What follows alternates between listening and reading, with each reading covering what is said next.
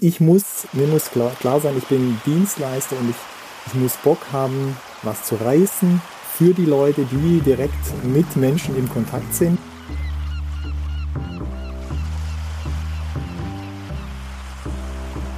Was heißt es weitergeben? Gehen, das heißt ja nicht nur so nach dem Motto, ich will, dass du wirst wie ich, sondern ich glaube, es ist auch so eine Sehnsucht nach so Resonanzerfahrung.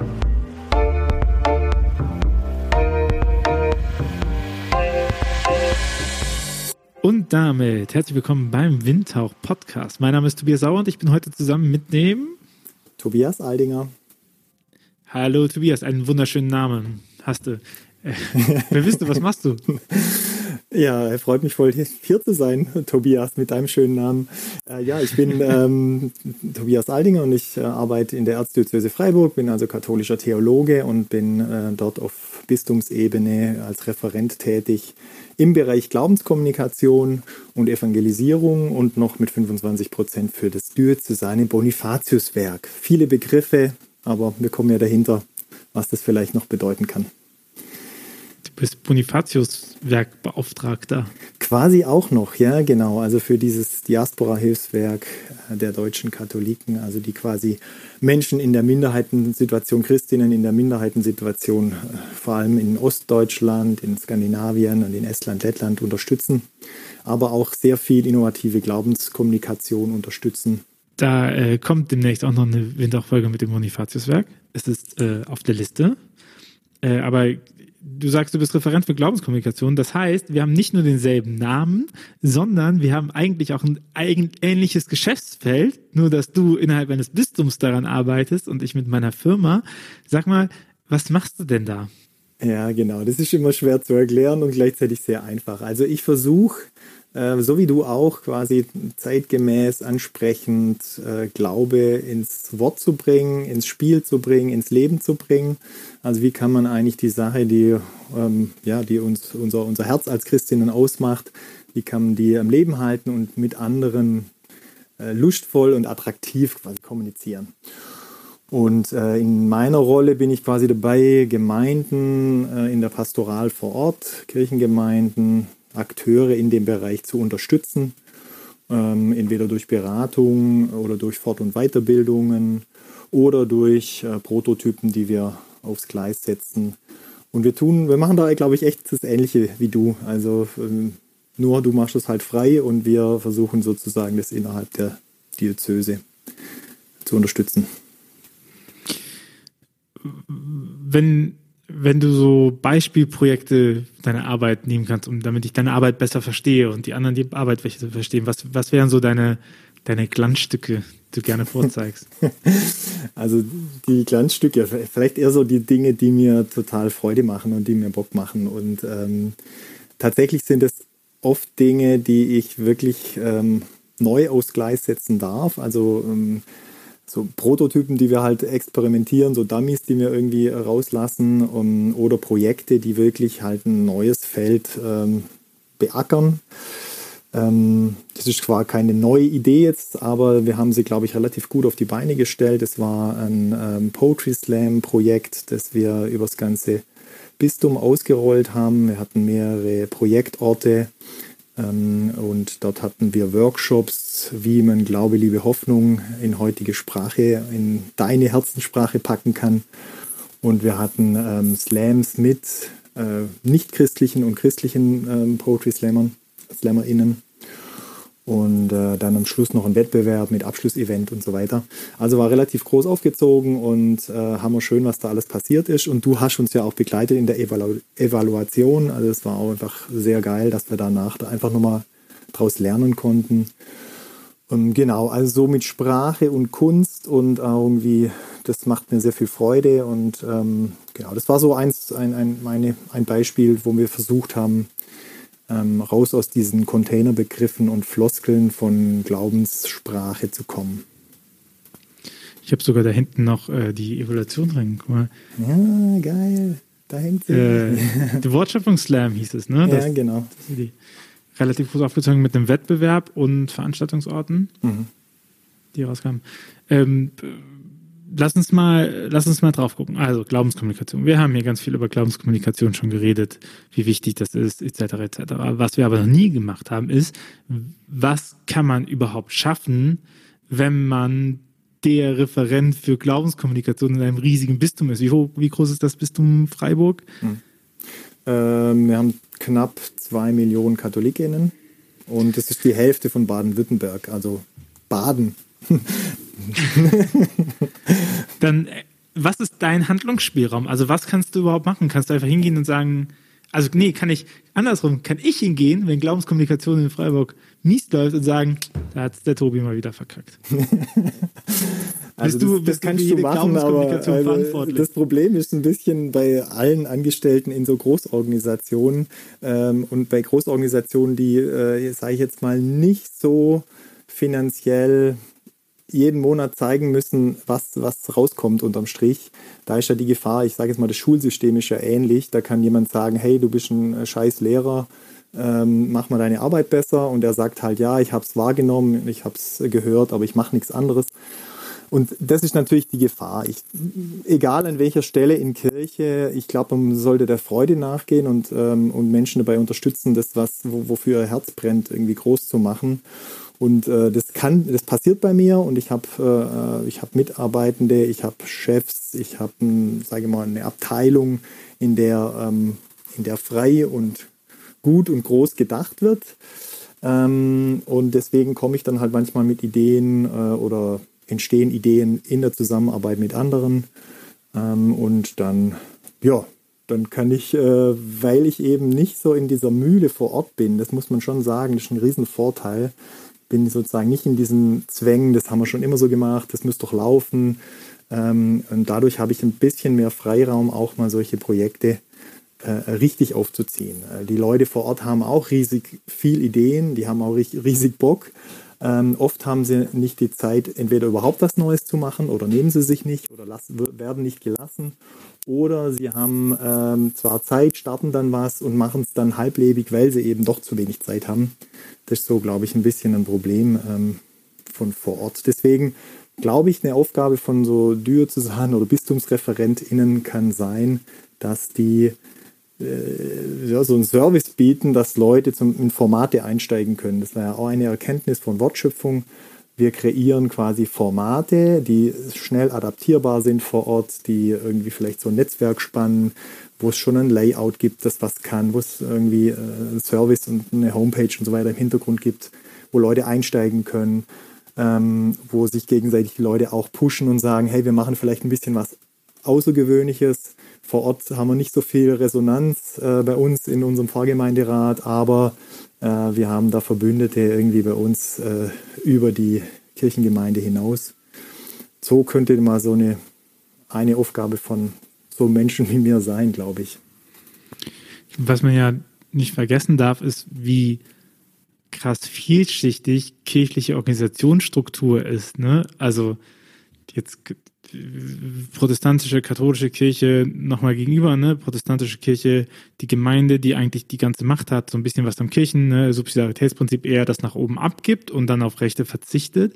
Äh, katholischerseits ist es ja andersrum aufgebaut, dass er nach unten geht. Aber dann haben wir die Vereine ganz unten, die eigene Trägerschaften äh, eigene Körperschaften des öffentlichen Rechtes sind und eigene Organisationsstruktur und eigenes Budget und die werden irgendwie gepäppelt an über die Bistümer sind natürlich nicht ganz frei, was die machen, weil der Priester als leitende Funktion ist dem Demut gegenüber dem Bischof gehorsam, so, das ist das kirchenrechtliche Konstrukt, um da eine Weisungsbefugnis irgendwie reinzuziehen.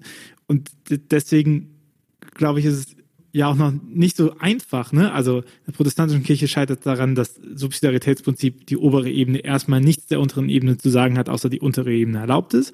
Und bei, ähm, bei uns Katholiken scheitert es ja auch daran, dass die untere Ebene formal rechtlich erstmal unabhängig ist von der oberen Ebene. Ne? Und da irgendwie diesen, diesen Weg zu finden zwischen der, der Territorialgemeinde, die immer noch so als Basis verstanden wird, ähm, und irgendwie so als Basisarbeitende und einer konzeptionellen Ausrichtung, einer höheren Ebene, die irgendwie versucht zu sagen, hey, wie wäre das denn mal?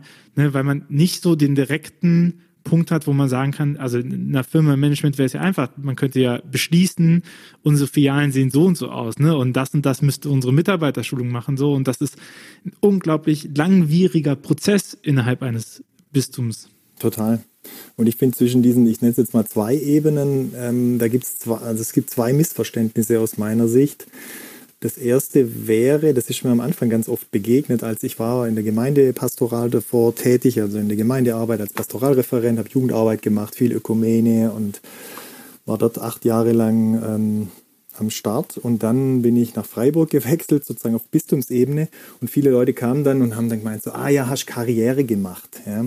Also das erste Missver Missverständnis überhaupt ist, dass man irgendwie auf so einer übergeordneten Ebene irgendwie höher gestellt ist ähm, und so top-down wieder irgendwelche Weisungsbefugnis hat äh, totaler Quatsch. Also ich bin Dienstleister und das wäre das zweite Missverständnis, ja, wenn Leute so auf so Bistumsebenen unterwegs sind, das Klischee gibt's und es ist leider auch nicht manchmal ganz unbegründet.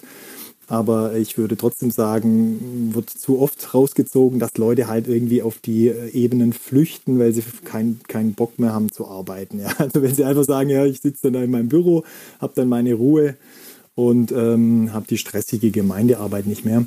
Ähm, das ähm, ja, trifft zum Glück auf die allermeisten Leute doch nicht zu, aber es gibt auch welche, die das äh, äh, wohl ausnützen. Deswegen, ich muss, mir muss klar, klar sein, ich bin Dienstleister und ich, ich muss Bock haben, was zu reißen für die Leute, die direkt mit Menschen im Kontakt sind, ja, weil darum geht es. Auch die ganze Verwaltung, die ganzen Ordinariate müssen sich immer klar machen, ich, mich gibt es einfach nur, dass die Menschen vor Ort gute Arbeit machen können. Und so äh, sehe ich das auch. Und deswegen, ähm, wenn man von Karriere spricht, ist das halt wirklich so eine invertierte, so eine umgekehrte Karriere, ähm, äh, die einfach sagt, okay, ähm, ich muss mich jetzt noch mehr anstrengen, dass Menschen vor Ort gute Arbeit machen können. Ich meine, das Dritte, was ich noch ergänzen würde aus meiner Erfahrung, ist die Ansage zu sagen, ja, das haben die uns, das haben die sich da in wo auch immer das Ordinariat ist, gut ausgedacht. So, aber wie soll man das denn machen? Das funktioniert ja, ja hier ja, genau. nicht. Ja, so. genau, genau. Oder da kommen sie schon wieder mit dem und den Ideen. Ne? Ja, ja, genau. Und das ist, echt ein, das ist echt ein Problem. Also die Übersetzungsarbeit, also Dienstleistung muss halt auch einfach sein. Also die muss halt ähm, adaptierbar sein.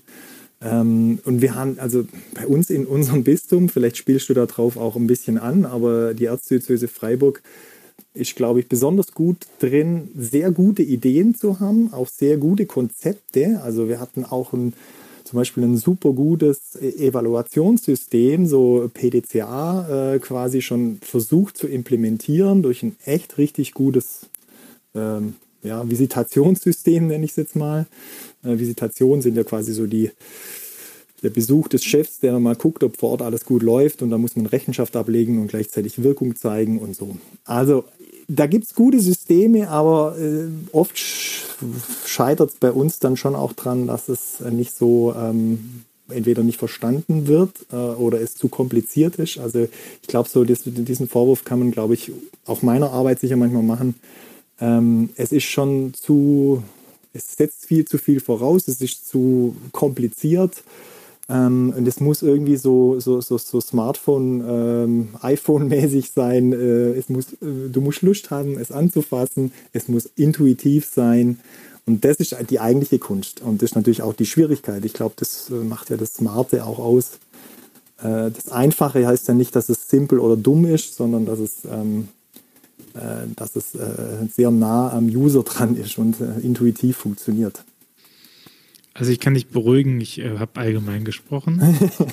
das, das, ist ja genau auch diese Sache der Innovation, ne? wer soll das denn machen und ich habe ja keine Zeit und so, das ist ja immer dasselbe wieder drinne. Und jedem ist ja klar, dass wenn man etwas macht, was sinnvoll ist, es sich auch verändert. Ne? So, es gibt äh, ja das Buch The One Thing und da ist ja zum Beispiel äh, ein, die Hauptthese ist zu sagen, man sollte sich die Frage stellen, welche eine Sache kann ich machen, die, wenn ich sie erledigt habe, alles andere einfacher macht. Und wenn der Mensch immer so handeln würde, das wäre ja super geil. Aber ich meine, gucken wir nur auf, äh, keine Ahnung, gucke ich auf mich persönlich. Hey, klar weiß ich, dass es voll gut wäre, mindestens einmal die Woche Sport zu machen. Und es wäre voll gut, wenn die ganze Flüssigkeitsaufnahme nicht über Kaffee funktioniert. So, und es wäre voll gut, wenn man abschaltet und wenn man sein Handy ab 16 Uhr zur Seite legt oder wenn man Privat und Arbeit trennen könnte. Ey, wäre mega gut. Ich glaube, mein Kopf wäre viel entspannter. So, tue ich? Nein. So, und weiß ich darum? Ja. Und ich glaube, diese Spannung ist ja die schwierige, ne? Und, und das, das schaffen, glaube ich, erfolgreiche Produkte in der digitalisierten Welt gut, wenn sie schaffen, genau da einzusetzen und die Verfügbarkeit so nah an die Nutzerinnen und Nutzer dran zu bekommen, dass es für die wieder so ein No-Brainer wird. So, so eine ganz normale, ganz normale Alltagsroutine und selbstverständlich, dass ich das tue. Ne? So. Und das, das ist ja schon die spannende Sache. Also, wie bekommt man gute, große Konzepte, die sinnvoll sind, so hin und so verpackt, dass Leute es vor Ort sagen, ja, das ist für mich total logisch, das jetzt zu nehmen. Mhm. So, das ist kein, ich, ich, ich sehe direkt diesen Mehrwert drin. Mhm. Ne? Kann man, diese, kann man diese Frage auch über, auf Glaubenskommunikation übertragen? Beispiel, wenn du die The One Thing-Frage beantworten würdest für deine Glaubenskommunikation, wenn du sagst, welche Sache muss ich machen, damit Glaubensverkündigung, Glauben, Evangel äh, Kommunikation des Evangeliums, nennen es, glaube ich, die evangelischen Geschwister, also damit das gelingt, ja, damit es einfacher wird, damit es greift sowas. Was, ja ich, ich bin davon überzeugt, die Sache, die ich machen müsste und die, die wir ja versuchen umzusetzen, ist, den klar zu machen, dass es hier um eine offene und ehrliche Glaubenskommunikation geht und dass es mir nicht darum geht, dass die Leute nachher Christen werden. Und ich glaube, weil das ist, ich habe voll die Probleme, ne? wir haben ein bisschen davor gesprochen, dass wir, das Ruach ja auch daran ist, einen Verlag aufzubauen. Das heißt, wir gehen in, in Sphären rein, die nicht unbedingt nur kirchlich sind. Und wir merken da krass, dass das ein erklärungsbedürftiges Produkt ist. Und ab dem Moment, wo die Leute für sich verstanden haben, ah, der will mir nicht den Glauben verkaufen, so, der will nicht, dass ich Christ werde, ab dem Moment sind sie bereit, dazuzuhören. Aber das ist echt, ich habe da noch nicht die beste Line gefunden, um, um das Gespräch zu packen. Also wir sagen jetzt ähm, beim Store, ich gucke es nochmal nach, ich habe es nämlich letztens nochmal aufgeschrieben, beim Store sagen wir zum Beispiel, äh, wir sind für zeitgemäße und nicht, äh, wir unterstützen zeitgemäße und nicht peinlich Menschen in ihrem Glauben und Spiritualität. So, und ich glaube, dieses nicht peinlich, das ist so eine Phrase, die, die ich zumindest gemerkt habe, die ganz oft funktioniert, ne? Mhm. Weil genau. das aufbricht, so. Ja. Also, keine, keine Ahnung, ich hatte hier ja, nicht peinlich ist halt, bedeutet halt, ich, äh, ich kann es ohne Probleme in mein Leben integrieren. Also es ist irgendwie, es, es ist nichts Fremdes oder es ist nichts, was irgendwie so mich neben mich stellt und ich denke dann so, hä, was machst du gerade? So, ja, es ist irgendwie organisch, ne? Ja, also genau. es passt zu dem, genau. wie ich sonst auch lebe. Jetzt würden natürlich die Hardcore-Leute sagen, katholisch sein heißt anders, aber ich möchte an dieser Stelle nochmal äh, klar machen, dass anders echt ein Kack-Attribut ist. Also anders ist, ist weder gut noch schlecht. Das bedeutet einfach nur, dass, dass man etwas anders macht. So, aber das hat überhaupt gar keinen Wert, ob das jetzt sinnvoll ist, dass man es anders macht oder nicht. Ja, ist, die, die Frage ist halt, was ist die Referenzgröße, oder? Dann wird anders äh, mal ja. gut, mal schlecht, ja. Also ich sage jetzt mal im, im Dritten Reich, also blöde, blöde Dritte Reich-Vergleiche, aber da war halt das Anderssein wahrscheinlich äh, ähm, sehr positiv zu fassen oder ähm, keine Ahnung, äh, ja, ich, ich, ich glaube, in einer Zeit, wo wir daran arbeiten, uns die Frage zu stellen, was normal ist, mhm. gerade im Hinblick auf Gender oder so, ne? Also, was ist normale Milch im Gegensatz zu Hafermilch, so? Also Kuhmilch und Pflanzenmilch, in einer Zeit, wo wir darauf eigentlich Wert legen oder wo ich zumindest das Gefühl habe, dass immer mehr darauf Wert gelegt wird, die Frage nach normal zu hinterstellen, denke ich, kann man nicht von anders reden, weil anders setzt ja ein Normal voraus, von dem man sich differenziert, ne? So, das ist andere Milch, so, das, das ist anders Glauben, so. Und, und natürlich hat es diesen Bild, weil, aber ich glaube, da, da unterscheiden wir uns ja auch, ne? Ich kann ja ganz viel damit spielen, zu sagen, ich bin nicht wie die, weil ich ja außen stehe, aber du kannst ja, oder? Du kannst nicht als jemand, der in einem Bistum steht, zu sagen, ja, ja, ich mache Glaubenskommunikation, aber anders, als ihr das von Kirche kennt, weil, also, wer, wenn nicht du, ist ja identifiziert mit der Tatsache, wie Bistümer mit Glauben umgehen. Ne? Das ist echt voll geil. Also in dem Sinn brauche ich sozusagen deine Freiheit. Ich glaube, du, ähm, du brauchst auf der anderen Seite, und das ist eben der große Schatz von, sage ich mal, von Kirche, die in Personen und Personal investiert, die einfach da sind, ohne was, äh, sage ich mal, da irgendwie produzieren zu müssen. Ja, also diese Freiheit, die, die gefällt mir halt auch sehr gut zu sagen, hey, ähm, ich muss mein Produkt nicht verkaufen, ähm, äh, auch wenn ich jetzt sozusagen ähm, die Leute jetzt nicht zu Christen, Christinnen machen will, ähm, aber ich muss auch irgendwie sonst stehen, nichts irgendwie ähm, äh, ähm, auf, aufdrücken. Das bringt auch nochmal eine Freiheit rein, aber die, die brauchst du vielleicht eher. Ich brauche diese Freiheit, in der Schublade, aus, aus der Schublade rauszukommen, hey, der will mich einfach nur christianisieren oder der will mich halt missionieren, weil der will halt, dass ich in den Club eintrete oder sowas. Ähm, das nervt mich total, weil ich will ja auch nicht bekehrt werden. Also mich nervt es total, wenn Leute das über mich denken. Das ist eigentlich so, so eine Sache, die ich immer sofort versuche zu vermeiden ähm, eigentlich auch ein bisschen blöd, dass ich mich dafür fast schon rechtfertige und sage so, nee, nee, lass mal oder so, wenn die Leute immer sagen, ja, ach so, ach, Theologie oder ach, Kirche, ah ich bin ausgetreten, das, so oft, das sind ja oft die ersten Sätze, die von, Leute, von Leuten kommen, äh, wenn man Leute neu kennenlernt. Und dann sage ich immer, ja, hilft kein Ding und so weiter. Das ist für mich kein Problem. Ähm, es ist mir irgendwie auch sehr wichtig, dass, dass ich da nicht irgendwie als der Missionar rüberkomme. Und gleichzeitig finde ich es halt schon die Frage, was ist es dann, diese, warum soll ich es dann überhaupt tun? Ja? Also ich jetzt sogar noch mehr als du. Ähm, warum soll ich es überhaupt tun? Warum lohnt sich äh, diese Botschaft oder diese Botschaften, sagen wir es mal in der Pluralität, ähm, die irgendwie mit dem christlichen Glauben zusammenhängen, äh, warum lohnt es sich, sie zu kommunizieren? Und ins Spiel zu bringen. Und das finde ich schon eine, eigentlich eine ganz coole Grundfrage. Vielleicht wäre das so der One Thing für mich, ja, die erste Frage. Ich, du weißt jetzt genau, welche Frage an dich jetzt kommt, ne? Also, warum lohnt es sich denn überhaupt, das zu kommunizieren? Ja, genau. Puh, also ich würde mal so zwei ähm, Ebenen äh, als Antwort geben. Die erste wäre natürlich die, die viele von äh, unserer Christenbubble mit, mit, mit Kopf und Herz äh, wahrscheinlich sagen würden, weil es erstmal ich selber als wertvoll und befreiend und als sinnvoll erlebt habe, äh, Christ zu sein.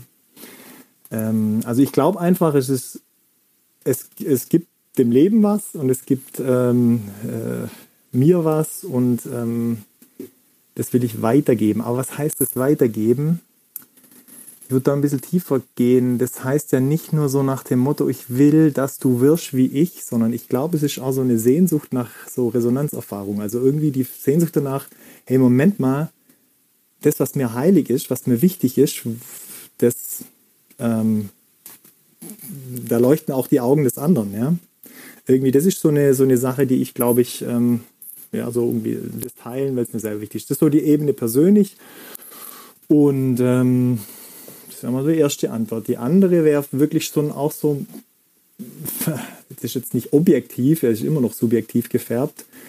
Ähm, aber ich habe tatsächlich über mein Theologiestudium nochmal entdeckt, wie, wie, wie, wie geil eigentlich der christliche Glaube auch im, auch im Unterschied zu anderen Weltanschauungen und, und, und Religionen ist, ähm, ich finde es schon ziemlich genial, dass wir an einen Gott glauben, der selbst Mensch geworden ist und quasi Menschsein so unglaublich adelt und äh, der Kern dieser Religion Beziehung bedeutet. Das finde ich schon richtig, also es ist ja nicht objektiv jetzt gesagt besser, sondern es geht natürlich gar nicht aber im Sinne von, ähm, ich habe das im Studium schon immer wieder gefragt, redliche Gründe, warum es wirklich im Vergleich zu anderen Religionen ich gerne Christ bin. Das finde ich wirklich eine spannende Frage, auch nochmal so aus theologischer Perspektive. Wird immer durch meine Prägung so sein und wenn wäre ich als Muslim auf die Welt gekommen oder äh, äh religionslos erzogen worden, dann würde ich jetzt wahrscheinlich was anderes sagen. Aber diese, diese Nähe von Humanismus und Christentum, finde ich schon was ähm, in der heutigen Zeit was ziemlich Geiles. Und während du so geredet hast, kam mir so im Kopf, ey, wann war ich eigentlich das letzte Mal in irgendeinem Social Happening und konnte sagen, ich mache irgendwas mit Christensachen und es war nicht, ja, anstrengend ist das falsche Wort, aber es war, es hatte nicht so einen kurzen Moment von Rechtfertigung. Und ich denke mir, aber wie oft bin ich irgendwie mit anderen Themen, die mir wichtig sind oder anderen Hobbys oder anderen Lebenseinstellungen da und es ist direkt irgendwie cool, darüber zu reden. Ach, du machst sowas, ne? Also, das ist ja spannend. Ach, wie ist das so? Ne? Und das hast du, wenn du sagst, du bist Katholik, hast du das jetzt nicht. Ich, also, ich breche es immer, indem ich sage, ja, ich weiß, nicht die beste Line bei Tinder. und dann bekommt man das irgendwie dann noch geregelt, ne? Aber man muss immer, man hat dieses so drin und für mich steckt ja auch in dem Begriff von Glaubenskommunikation. Deswegen, ich habe ja lange gerungen, welchen Begriff ich nutze. Ich, wir am Anfang hießen wir irgendwie Netzwerk für innovative Verkündigung. Ne, also Verkündigung war da irgendwie so ein, so ein Wort, was wir dafür genommen irgendwann bei Glaubenskommunikation angekommen, weil da drin halt steck, steckt, dass es ein Dialog sein muss. Und ich fände es irgendwie schön, wenn wir an dem Punkt, also wenn wir in unserem Handeln an diesem Punkt kommen könnten wieder, dass Leute über ihren Glauben reden wollen, weil es eben ein Teil von ihrer Weltsicht ist und dieses Bewertende, dieses, ach so, ja, dann bist du noch kein Christ oder dann musst du das werden, dann musst du, ne, man, wir haben ja sehr trainiert, sobald jemand was über Gott erzählt oder über Spiritualität erzählt, dass man das einordnen muss. Ich glaube, es gibt keine größere Schnittmenge zwischen Esoterikhassern und Theologinnen als äh, bei uns, ne, so. Und das ist ja schon irgendwie faszinierend, weil es ja von seiner Grundmasse erstmal eine ähnliche Annahme der Welt gegenüber ist, zu sagen, es gibt irgendwas Transzendentes, ne? So. Und das ist schon, äh, das ist schon verrückt, ne? Und das, das, das würde ich irgendwie so als Ziel von Glaubenskommunikation auch wählen, dass man es halt schafft, wieder ein Umfeld herbeizuführen, wo Leute darüber reden, ohne es bewerten zu müssen. Mhm. So. Mhm. Oder genau. einordnen. Ja. Dann ja, bist du jetzt aber Protestant, ne, wenn du so bist. Ich bin, äh, ich habe ja über Kierkegaard meine Diplomarbeit geschrieben und deswegen, ich sage immer, ich bin katholischer Protestant oder protestantischer Katholik. Ähm, ähm, ich finde nochmal zu dem Thema anders und du hast ja auch, das ist nicht die beste Line bei Tinder. Also du hast ja auch Anderssein genutzt, um sozusagen das aufzubrechen, ja, um die Kommunikation in Fluss zu bringen mit dem Gegenüber, weil du irgendwie so eine Erwartungshaltung aufgebrochen hast. Und die Erwartungshaltung ist halt immer noch ganz krass in unseren Köpfen drin, leider auch, weil es immer noch Leute gibt, die so handeln, äh, dass Kirche immer irgendwie was Übergriffiges hat, was äh, Bekehrendes hat, ja, oder was ähm, ich bin richtig, du bist falsch, ja, und und ähm, in dem Sinn braucht es das Anderssein äh, auch, ja, indem wir halt wirklich diese Erwartungshaltung aufbrechen. Und vielleicht ist irgendwie, Kommunikation kommt ja so richtig in Fluss und Beziehung entsteht ja echt, glaube ich, dann, wenn ich auf einmal merke, mal, ich lasse jetzt mal die Muster und die Schubladen beiseite und ich gucke meinem Gegenüber jetzt wieder in die Augen, oder? Und, ähm, und, und merke mal, Moment mal, okay, welche, welcher Mensch steckt da dahinter? Welche, welche Hoffnungen, welche Wünsche und Werte? Ja. Ich weiß ja noch, ich habe ja auch einen Text eingehand zu eurem, äh, äh, zu eurem Wettbewerb. Jawohl. Und der ist halt schon, weil das war so der Text, womit ja auch damals das Blogprojekt gestartet ist. So, das war ja irgendwie so die Basisannahme. Und äh, der endet ja auf, den, auf dem Satz, mein, mein Gott braucht deine Perspektive. Oder mein Gottesbild braucht deine Perspektive. Und ich glaube, das ist es doch, oder? Also diesen, diese Haltung zu haben, ich kann dir nichts über Gott erzählen, weil ich eigentlich davon ausgehen müsste, dass du was, was von Gott weißt, was ich nicht weiß. So, und, und dass es ja viel geiler ist, das irgendwie zusammenzulegen und zu gucken, wo stehen wir, ne? Und, und äh, wie kann uns das unterstützen und erbauen, als dass ich dir erkläre, wie ich katholisch sein verstehe. Also direkt so konfessionell, was das für mich wichtig ist, ne? Und ich, das, das vermisse ich schon und das vermisse ich auch Außen, äh, in der Außenwahrnehmung in der, oder in den Außeninteraktionen mit mir. Aber ich muss ja sagen, dass meine Institution einen beachtlichen Anteil daran hat, dass es so ist. Ne? Also das, das hat sich ja Gesellschaft nicht ausgedacht, jetzt ärgern wir mal die Katholiken, sondern äh, das hat sich ja, das hat sich ja so ergeben. So. Total. Ja, und ich, ich meine, das, da haben wir jetzt ja noch gar nicht drüber gesprochen, dass Glaubenskommunikation, was das für uns jeweils bedeutet. Ich glaube, dass wir da auf einer sehr ähnlichen, äh, auf einem sehr ähnlichen Grundverständnis auch, ähm, sage ich mal, ruhen und das eben von einem Hören ausgeht, vom wirklich dialogischen Prinzip. Das hängt übrigens auch mit meinem zweiten Lieblingsprojekt der Netzgemeinde dazwischen zusammen. Ähm, aber das äh, anderes Thema, können wir vielleicht nachher noch drauf eingehen.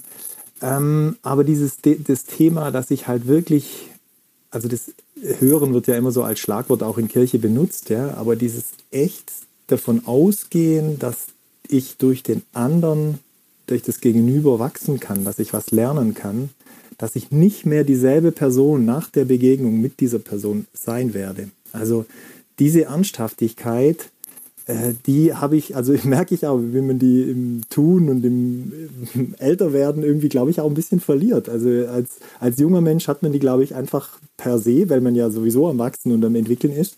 Aber sich diese Erlaubnis auch später mal zu geben, ja, ich bin jetzt drei, werde jetzt 43 ähm, und äh, da, sich die Erlaubnis zu geben, hey krass, ähm, lass mich mal verändern durch die Menschen, denen ich begegne.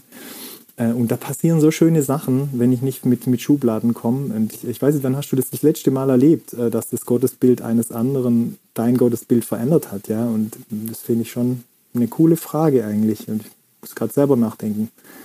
Wann war das letzte Mal so, dass ich wirklich gedacht habe, so wow, da habe ich was Neues entdeckt ja, von, von Gott, weil ich jemand anderem zugehört habe. Ja, und, und, und jemand anderem im Sinne von jemand, der vielleicht von einer ganz anderen Richtung kommt. Ja. Ja, und auch weil ich halt sagen würde, auch es gibt halt nur einen Gott. Das ist meine prinzipielle Grundüberzeugung. Und wenn es nur einen Gott gibt und jemand hat das Gespür davon von Transzendenz in sich erstmal, dann ist es erstmal, ist es nicht meine Aufgabe, dem anderen zu sagen, das ist richtig und das ist falsch. So, also wenn ich gefragt werde, sage ich meine Meinung dazu, ne? Aber äh, wenn mir jetzt jemand erzählt, tue ich das nicht. So. Und das ist ja irgendwie faszinierend. Ich verweise an dieser Stelle immer ganz gerne mit, äh, auf die Folge mit Kati, äh, äh, Körperpoesie, Yoga Himmelwärts, also die Frage nach christlichem Yoga, ne, wo wir uns ja auch nochmal gefragt haben, so, was ist denn so schlimm daran zum Beispiel, wenn man Praktiken von anderen Religionen übernimmt, weil da ja auch ein Schatz daran ist, wie man in Verbindung zu Gott kommt. So. Und irgendwie bricht das ja immer alles, wenn, wenn man davon ausgeht, nee, es gibt irgendwie den Gott, der zu den Katholiken spricht und es gibt den Gott, der zu anderen spricht. Und, und im, wenn man ganz radikal ist, würde man sogar sagen, der Gott, der zu anderen spricht, ist irgendwie der Verwirrende. So, das ist, das ist die, äh, die, die fehlleitende Stimme oder so, ne? Äh, aber ich glaube, das, das ist die Hauptaufgabe von Glaubenskommunikation, ist nicht, finde ich, ähm, dass Glaube kommuniziert wird von der Institution, sondern ich glaube, die Hauptaufgabe von Glaubenskommunikation ist, dass Glaube wieder kommuniziert werden kann von den Menschen. Und da ist, glaube ich, im Moment eine richtig krasse Sperre, ne? Dieses, äh, das ist mir zu privat oder ich glaube ja an Gott, aber nicht so, wie die Kirche das sagt. Und das ist nichts, was außerhalb von Kirche stattfindet. Das höre ich Land auf, Land ab von pastoralen Mitarbeitenden. Das höre ich von ErzieherInnen, das höre ich von ReligionslehrerInnen, ne? dass diese, diese große Divergenz, dass man, dass man Angst hat, darüber zu sprechen, wovon eigentlich das Herz überquellen sollte, ne? Wovon, wo wir eigentlich sagen, dass der Geist kommt und die richtigen Worte findet. Und darüber trauen sich die Menschen nicht zu sprechen. Und ich glaube, das löst man nicht auf, wenn man dann einfach sagt, ja, wir kommunizieren jetzt einfach gut über den Glauben.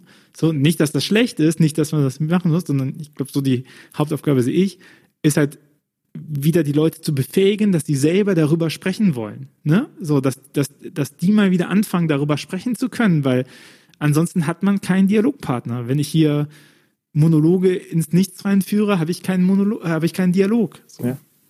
Ja, und wenn du wirklich ernsthaft davon überzeugt bist, dass ich vom anderen was lernen kann über Glaube, Liebe, Hoffnung, dann passiert eben ganz automatisch das, was wir mit unserem Format Wortschöpfung gemacht haben, dass wir eben nicht christliche SlammerInnen einladen haben, äh, ihre Texte zu Glaube, Liebe, Hoffnung rauszulassen. Und was da für geniale Begegnungen, für Gespräche und für Kontakte entstanden sind, das ist einfach der Hammer. Ähm, also, und ich erlebe auch immer häufiger, dass es nicht nur sozusagen Menschen jenseits von Kirche oder weiter weg von Kirche irgendwie gut tut, dass man ernst genommen wird, sondern dass auch dieses, dieses, äh, sage ich mal, Aufbrechen von, von typischen Begriffen und Mustern, wie Glaube sein sollte, dass das Leuten in der Kirche total gut tut. Ja? Also Thema negative Theologie, Prozesstheologie. Ähm, wir haben jetzt gerade die erste Übersetzung, hat eine Kollegin von uns aus dem Bistum, hat die erste deutsche Übersetzung von, ähm, ach, wie heißt der? Äh, ah, dieses Buch. Äh, hänge ich gerade. Clayton? Nee, nee, nee, nee, nee. Ähm, äh, The Folly of God, ähm, die Torheit Gottes von, ja, okay, Folly of God, Torheit Gottes. Ich kriege gerade den, äh, den Autor nicht mehr hin, aber äh, wir haben das dann in einem Kurs mal eine Stunde behandelt, ein paar so Grundthesen aus diesem Buch. Und die Kollegin hat es eben vorgestellt. Und da ging so ein richtiges Aufatmen durch einen Großteil der Leute durch, so im Sinne von, boah, der denkt so anders von Gott, das gibt mir wieder Raum, selber glauben zu können. Es gab auch ein paar Leute, die hat es sehr irritiert, das muss man auch ehrlicherweise sagen. Die, für die war das so weit weg von, sage ich jetzt mal, Katechismus und Lehrmeinung der katholischen Kirche. Oder es wurden so selten die klassischen Begriffe benutzt, muss man vielleicht sagen, ja, dass die Leute sich nicht wiedergefunden haben und es dann eher als eine Bedrohung, also so deutlich das eher als eine Bedrohung empfunden haben. Ähm, oh Gott, was, äh, das hat ja überhaupt nichts mehr mit christlichem oder katholischem Glauben zu tun. Caputo. Ähm, ja. Caputo, ja, danke, ja, genau. Ich habe es gegoogelt. Ja, genau. Aber das, äh, das passt ganz gut, weil nämlich äh, tatsächlich mein Schwiegervater ist ganz begeistert von Caputo. Äh, cool. Und der hatte seine Wurzeln auch bei Derrida und äh, Vatimov. Und ich hatte das große Glück in Freiburg, in meinem letzten Semester in Freiburg, ein Seminar zu Derrida und Vatimov zu haben. Ich, ich gebe zu, dass die ersten paar Sitzungen habe ich gedacht, irgendjemand hätte hier komische Sachen geraucht. Aber, aber ich, ich, ich, ähm, ich äh, habe hab sehr viel von diesem Seminar profitiert. Ich glaube, das war eines meiner wichtigen Seminare, so, weil irgendwie dieser, dieser Dekonstruismus gegenüber Wahrheit, so, der ja eigentlich uns grundgelegt ist, ne? 14. Lateran, 4. Laterankonzil sagt ja, weil der, weil der Schöpfer und die Geschöpfe nicht von derselben Substanz ist, muss immer von einer größeren Unähnlichkeit als Ähnlichkeit ausgegangen werden. Ne? Also wir sagen ja, ich habe äh, mit äh, Empfehlungen an den Podcast mit Kira ausstehend. Äh, da werde ich von Kira immer zusammengefaltet, wenn ich Konzilstexte zitiere. Aber das, das, ist ja genau das. Also das ist ja dieses, wir wissen nicht, was die Wahrheit ist. Und auch in der Bibel steht ja, ne? Ich bin die Wahrheit und das Licht. Niemand wird zum Vater kommen, außer durch mich. Also es gibt die Inkarnation von Wahrheit gab es, das ist Jesus Christus, das ist unsere Glaubensüberzeugung. Aber darüber hinaus gibt es keine Wahrheit, sondern wir machen halt die ganze Zeit Liebesbildungen an die Wahrheiten. Aber wie oft, und ich finde, daran erkennt man radikale Gruppen ja auch, äh, wenn, wenn die Leute einen Wahrheitsanspruch für sich behaupten. Und ich würde auch sagen, der Bereich in der katholischen Kirche, der das macht, ist radikal. Ne? Weil, das, weil das letztendlich heilsausgrenzend ist. Wenn ich sage, ich weiß, wie es geht, dann sage ich automatisch, eine Gruppe X weiß nicht, wie es geht und diese Gruppe X, die nicht weiß, wie es geht, ist nicht zugelassen zum Heil. Und das widerspricht krass meiner äh, Glaubensauffassung, dass, dass wir alle Abbild Gottes sind und dass es letztendlich darum geht, dass die ganze Welt sich zum Heil bewegt. Ne? Und ich glaube, das, das äh, ist das Schöne am Dekonstruismus, sich nochmal klar zu machen, was, was, was und aus welchen Gründen halte ich eigentlich für wahr. Da sind ja. wir wieder bei normal und anders, gell? Ja, genau.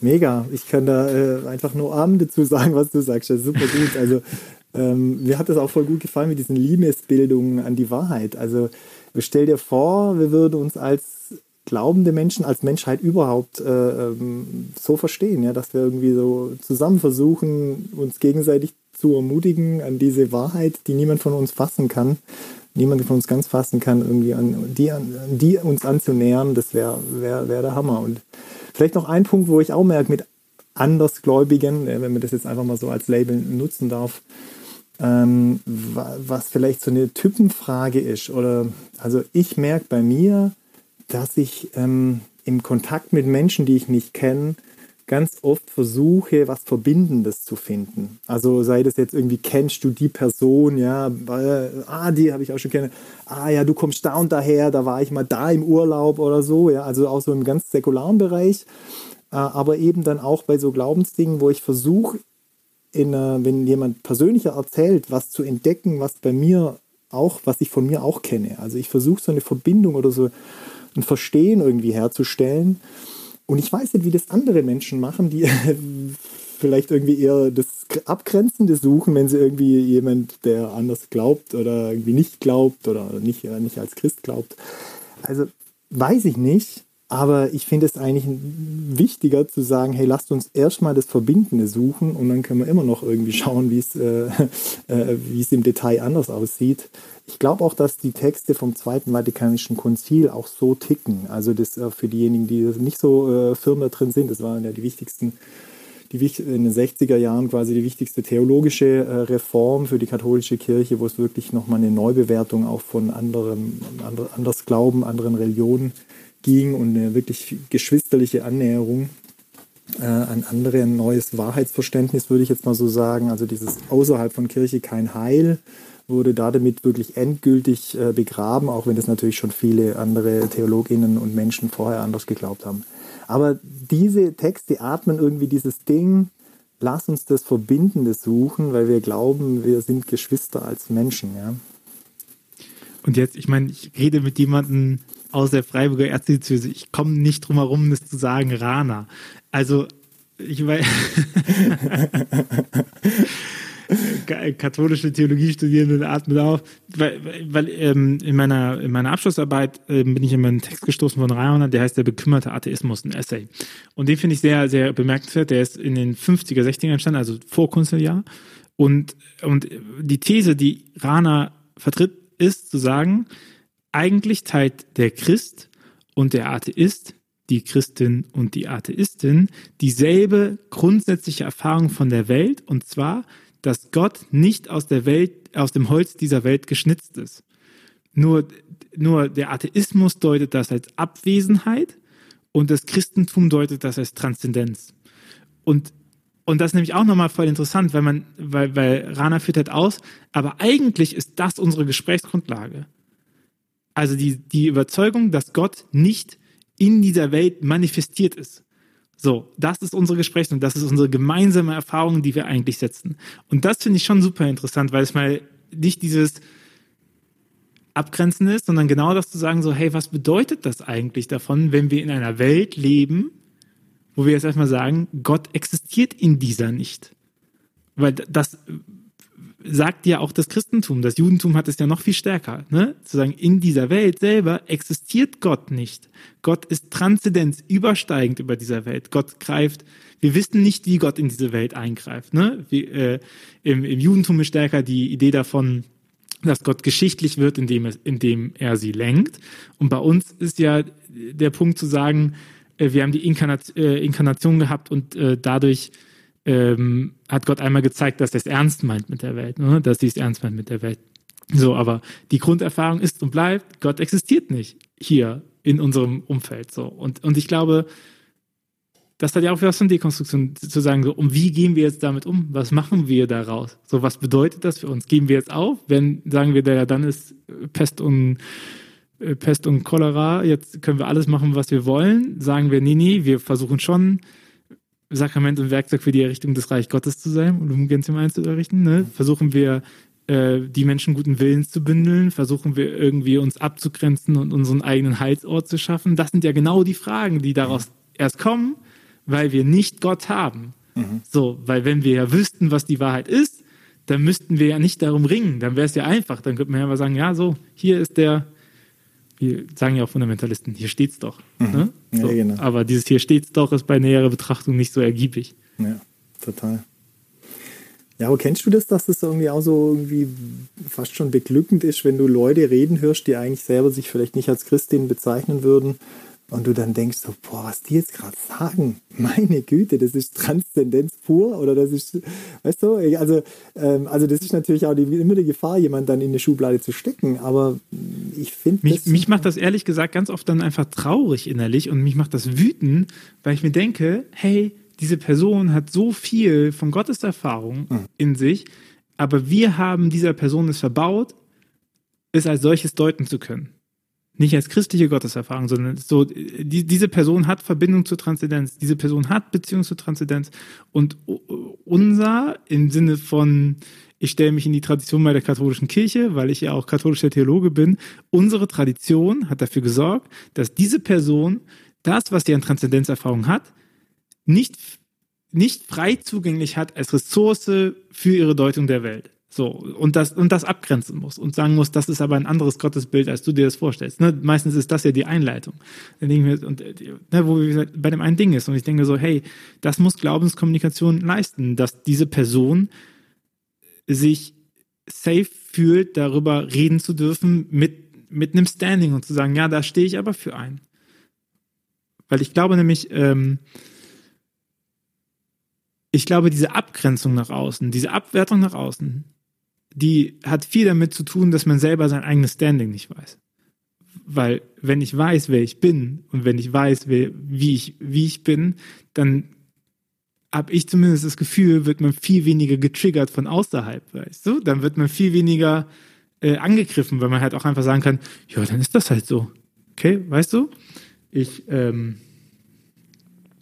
äh, Sinek macht so eine Parabel auf mit dem unendlichen und endlichen Spiel, könnt ihr euch mal angucken, aber eine Stelle ist da relevant, der sagt dann so, schaut mal, das Produkt ist doch viel, viel besser. Und dann sagt der eine CEO von der konkurrierenden Firma, ja, das glaube ich. Das kann sein. Weißt du, und anstatt, weil, weil sie halt selber wissen, nee, wir sind da eben auch gut. Und ja, das haben sie mal gewonnen, da sind sie mal besser als ich, aber wir wissen ja, dass wir gut sind, also muss ich ja gar nicht sagen, nein, aber wir haben das und das und das, weil der Gedanke sich nicht darum dreht, besser zu sein als die anderen, ne? Besser zu sein als diese weltlichen Menschen, sondern es eigentlich darum geht zu sagen, so, ja, und was machen wir für uns? So, also wo sorgen wir dafür, dass wir gut sind und so. Und ich, ich, ich, ich sage es auch ganz ehrlich, ich hätte manchmal gerne diese Haltung.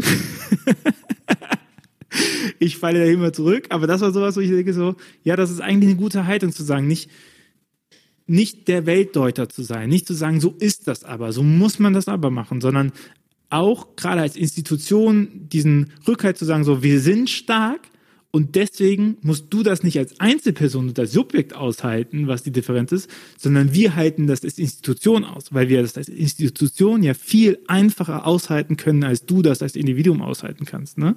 Genau. So. Ja, genau. Also äh, voll gut, dass du das auch sagst, dass das dir manchmal auch schwer fällt, weil mir, also mir fällt es vor allem dann auch manchmal schwer, in diese, in diese freigebende Haltung zu gehen und die großzügige Haltung zu, zu gehen, auch weil ich manchmal denke so, hey, jetzt hör doch mal auf, irgendwie Kirche oder ähm, Glaube zu bashen. Ähm, das, was du gerade sagst, das gibt es ja auch diesen Moment, äh, ist im Prinzip dasselbe, was ich sagen will, ja, oder sehr ähnlich, ja. Also äh, bezeichnend fand ich es bei dem Buch Erzählende Affen. Ähm, da geht es, äh, weißt du, ob du das schon gelesen hast, das ist echt sehr zu empfehlen, wo es halt um diese narrative Programmierung von uns Menschen geht und dann die Frage dasteht am Schluss, wie müssen wir uns jetzt eigentlich, mit welchen Geschichten müssen wir uns programmieren, um die großen Fragen unserer Menschheit zu retten und zu, und zu, und zu klären und auf, in den Griff zu kriegen. Und ähm, es wird erstmal voll mit Erbsünden, das Narrativ der Erbsünde aufgeräumt, mit dem Fall des Menschen, mit dem äh, Thema Umkehr und Sünde und so weiter, wird alles aufgeräumt und in so eine, in so eine Bäh-Schublade reingeschoben, sage ich jetzt mal, wie das, ähm, was ich auch verstehen kann, weil die Kritik, die würde ich auch unterstreichen, die oft auch kritisiert wird. Aber am Schluss kommt quasi das Narrativ, das wir brauchen, dass wir Menschen kapieren, dass wir nicht die Protagonisten sind, sondern die Antagonisten. Dass wir, also, also im Prinzip klassisches Umkehrmotiv, das da sozusagen dann am Schluss aufgezogen wird.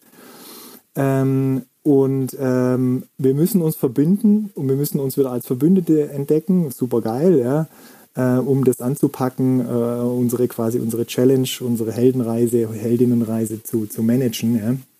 Und das, und ich denke mir so, ja, das will ich doch auch sagen. Und das ist, du räumst erstmal auf mit, äh, mit christlichen Motiven und holst dir dann wieder aus der Schublade. Ähm, und das, das ist das, wo, wo es mir manchmal echt schwer macht zu sagen, so, boah, hey Leute, ja, okay, du kannst das so sagen, ich würde es auch und da und da gehe ich mit und da und da sehe ich es anders äh, weil ich es manchmal so schade finde, dass wir uns selbst verschuldet, die Kirchen sich selbst verschuldet so viel verbaut haben, weil sie eben auch so viel Mist gebaut haben, ähm, dass wir jetzt diese, diese, diesen guten Kern, diesen Inhalt ähm, gar nicht mehr transportieren können oder dass der jetzt eine, sage ich mal, zum Beispiel eine säkulare Verpackung braucht, um wieder anzukommen. Tobi, bevor du von mir die letzte Frage bekommst, ein kleiner Hinweis in eigener Sache wenn du, liebe Hörer, liebe Hörer, in diesem Podcast magst und diesen Podcast unterstützen möchtest, dann kannst du das tun. Auf steadyhq.com slash windhauch findest du eine Unterstützungspage, wo du ein Abo abschließen kannst. Ähm, ab 3,50 Euro im Monat, glaube ich, auf Jahresbasis. Äh, das ist, ich glaube, 35 Euro im Jahr ist das günstigste Paket. Äh, das ist für dich vielleicht nicht so viel, für uns bedeutet aber ganz schön viel, denn äh, dieser Podcast ist eine Menge Arbeit, dass wir den äh, wöchentlich rausbekommen. In letzter Zeit durch Krankheit haben wir es nicht wöchentlich geschafft, aber wir geben uns große Mühe, das zu tun. Äh, wenn du, wenn du uns unterstützt, dann hast du auch die Möglichkeit, ein Newsletter zu empfangen, wo du die Zusammenfassung des Podcasts nochmal hörst, sodass du es relativ schnell nachlesen kannst, was alles ähm, so geredet worden ist. Ansonsten, wenn du kein Geld hast, kannst du uns auch unterstützen. Gib uns gerne fünf Sterne auf der Plattform, auf der du gerade unseren Podcast hörst. Das ist auch ein Menge Sache. Teil diese Folge, schneid Audiostücke raus, lad sie bei Instagram hoch, äh, verteil, verteil Inhalte davon. All das würde uns helfen. Äh, verlinke uns gerne darauf, ähm, denn das, denn das unterstützt dieses Projekt und äh, auf eure Unterstützung und auf deine Unterstützung ist dieses Projekt auch angewiesen. Wenn du kein Geld hast, dann gibt es nicht für dieses Jahr aus. Es gibt wichtigere Sachen, wofür man Geld ausgeben kann. Das sei auch gesagt. Wenn du aber ein bisschen übrig hast, dann freuen wir uns sehr darüber. In diesem Sinne, Tobi, die letzte Frage an dich. Was wünschst du dir von für eine Kirche der Zukunft? Ich wünsche mir von der Kirche der Zukunft, dass sie ähm, zuhört, dass sie realisiert, dass sie selbst nur Windhauch ist, wenn man mal deinen Podcastname auf, auf, aufgreifen darf. Also so eine Bodenständigkeit, so eine Erdigkeit, ähm, so eine Unaufgeregtheit und trotzdem so eine Liebe zum Detail und eine Liebe zu den Leuten, zu den Menschen. Ähm, ich wünsche mir von einer Kirche der Zukunft, ähm, ja, hm, dass sie einfach ähm, ja, dass sie, dass sie, dass sie Lust macht, dass sie der Freude nachgeht, dass ähm, sie äh, bunten Vögeln und verrückten Leuten mehr Raum gibt. Äh, also dieses Anderssein. Ich glaube, bei Kirche brauchen wir diesen Begriff noch, weil es braucht diese Erwartungsbrecher ähm, und äh, die anders Kirche sind und anders Christin sind. Das wünsche ich mir, dass er da die bunten und die schrägen Vögel irgendwie noch mehr ehrt und äh, reinholt und Platz macht. Und ähm, Platz machen, genau, ist sowieso ein gutes Stichwort. Ähm, ähm, Höflichkeit habe ich ja auch gelernt von, von Sellmann, dass das ja herkommt, Hof, den Hof zu machen, Platz zu machen. Ähm, das braucht es vielleicht auch. Ja. Tobi, vielen, vielen Dank, äh, dass du da warst und wir ein bisschen ablernen konnten über Glaubenskommunikation und die äh, Chancen und Risiken. Cool. Und dann hat mich so riesig Bis gefreut. Danke, Tobi. Bis dann mal. Mach's gut. Ciao. Ciao.